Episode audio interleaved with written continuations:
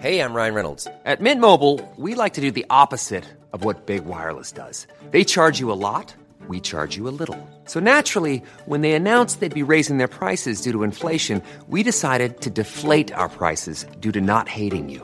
That's right. We're cutting the price of Mint Unlimited from $30 a month to just $15 a month. Give it a try at mintmobile.com slash switch. $45 upfront for three months plus taxes and fees. Promo rate for new customers for limited time. Unlimited more than 40 gigabytes per month. Slows. Full terms at mintmobile.com.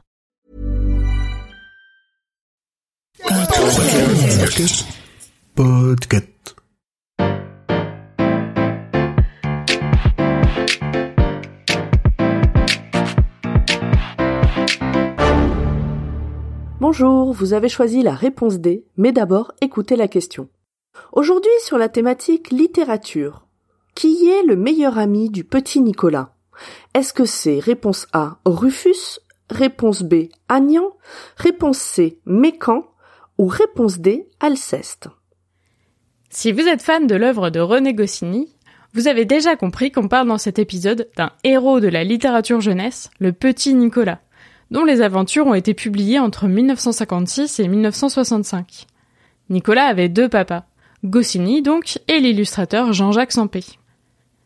Nicolas, c'est un petit garçon qui vit dans une grande ville française non identifiée. Il habite avec sa maman et son papa. Attention, je vous rappelle qu'on est dans les années 60, c'est très classique côté famille. La maman de Nicolas n'a pas de métier, elle a un joli tablier fleuri et elle fait beaucoup la cuisine. Quant au papa, il travaille et quand il rentre, il aime lire le journal en fumant la pipe. La famille n'a même pas la télé, Nicolas va la regarder exceptionnellement chez un copain. Et puis bien sûr, Nicolas va à l'école, dans une classe de garçons avec une gentille maîtresse. Nicolas joue avec ses amis, une bande de copains avec qui il fait un peu les 400 coups, et avec lesquels il se bagarre pas mal à la récré aussi. Il y a Rufus, qui a un sifflet à roulette et dont le papa est policier, et puis Mexan, qui a de longues jambes, Clotaire, Eudes, Geoffrey, Agnan, ah, ah non. Lui, c'est pas tellement un copain. Agnan, c'est le chouchou de la maîtresse parce qu'il est le premier en classe. Il pleurniche souvent et en plus, pendant les bagarres générales, il dit J'ai des lunettes, j'ai des lunettes pour ne pas être prêt dans la bataille. Mais du coup, qui est le meilleur ami du petit Nicolas? Eh bien, c'est un petit garçon qui s'appelle Alceste. Un copain qui est très gros et qui mange tout le temps, raconte Nicolas. Clairement, c'est le stéréotype du petit gros et c'est malheureusement son seul trait de caractère. Alceste, il a toujours un truc à manger, du coup, il a toujours les mains un peu collantes. Mais pas question de partager son goûter. On ne fait pas le guignol avec la nourriture, rappelle le petit garçon. Évidemment, Alceste n'aime pas courir. Quand les copains jouent au foot, lui, il garde le but, où il est quand même très fort. Je vous entends. Il n'y a pas de fille chez le petit Nicolas? Pas dans sa classe, non, je vous rappelle qu'on est toujours dans les années 60. Cela dit, Nicolas croise quelquefois Marie-Edwige, la fille des voisins. Et aussi Louisette, qui a des cheveux jaunes mais qui sait jouer au foot. Elle a un chou terrible. D'ailleurs, Nicolas a décidé que plus tard, il se mariera avec Louisette. Parce que Louisette, elle est chouette. Si le petit Nicolas doit son nom à une pub de caviste aperçue un jour par le dessinateur Jean-Jacques Sampé, c'est en fait son autre papa, René Goscinny, qui a mis pas mal de son histoire personnelle dans les récits de cet écolier un peu polisson. Le scénariste a largement puisé dans ses souvenirs d'enfant pour écrire les récits du petit Nicolas. Il se souvient de la cour de récré et des copains lorsqu'il était petit à Paris, puis lycéen en Argentine où son père s'est installé quelque temps dans les années 30. Goscinny fait parler Nicolas à la première personne, en lui donnant un langage un peu familier et enfantin, mais plein de poésie. À travers les yeux de Nicolas, c'est aussi tout le monde des adultes vu par un enfant qui s'étale dans les pages. On parle d'éducation, de rapport au travail, à l'argent, des disputes familiales ou encore des relations avec les voisins. Ça ne manque pas de piquant, et même si ça date des années 60, il reste pas mal de choses assez actuelles.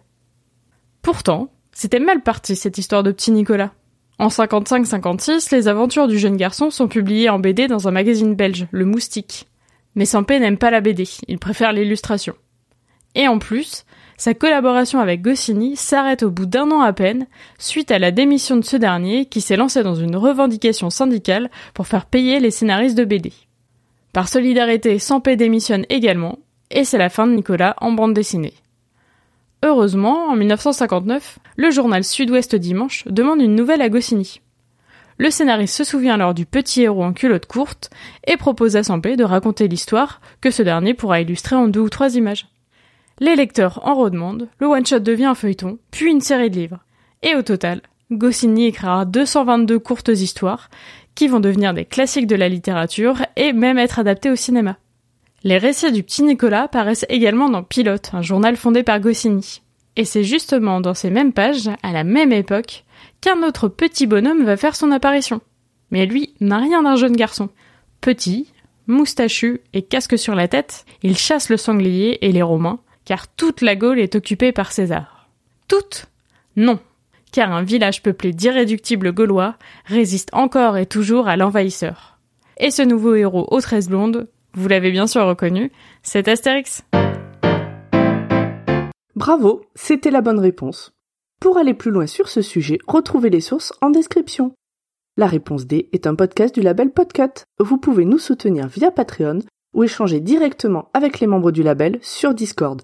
Toutes les informations sont à retrouver dans les détails de l'épisode.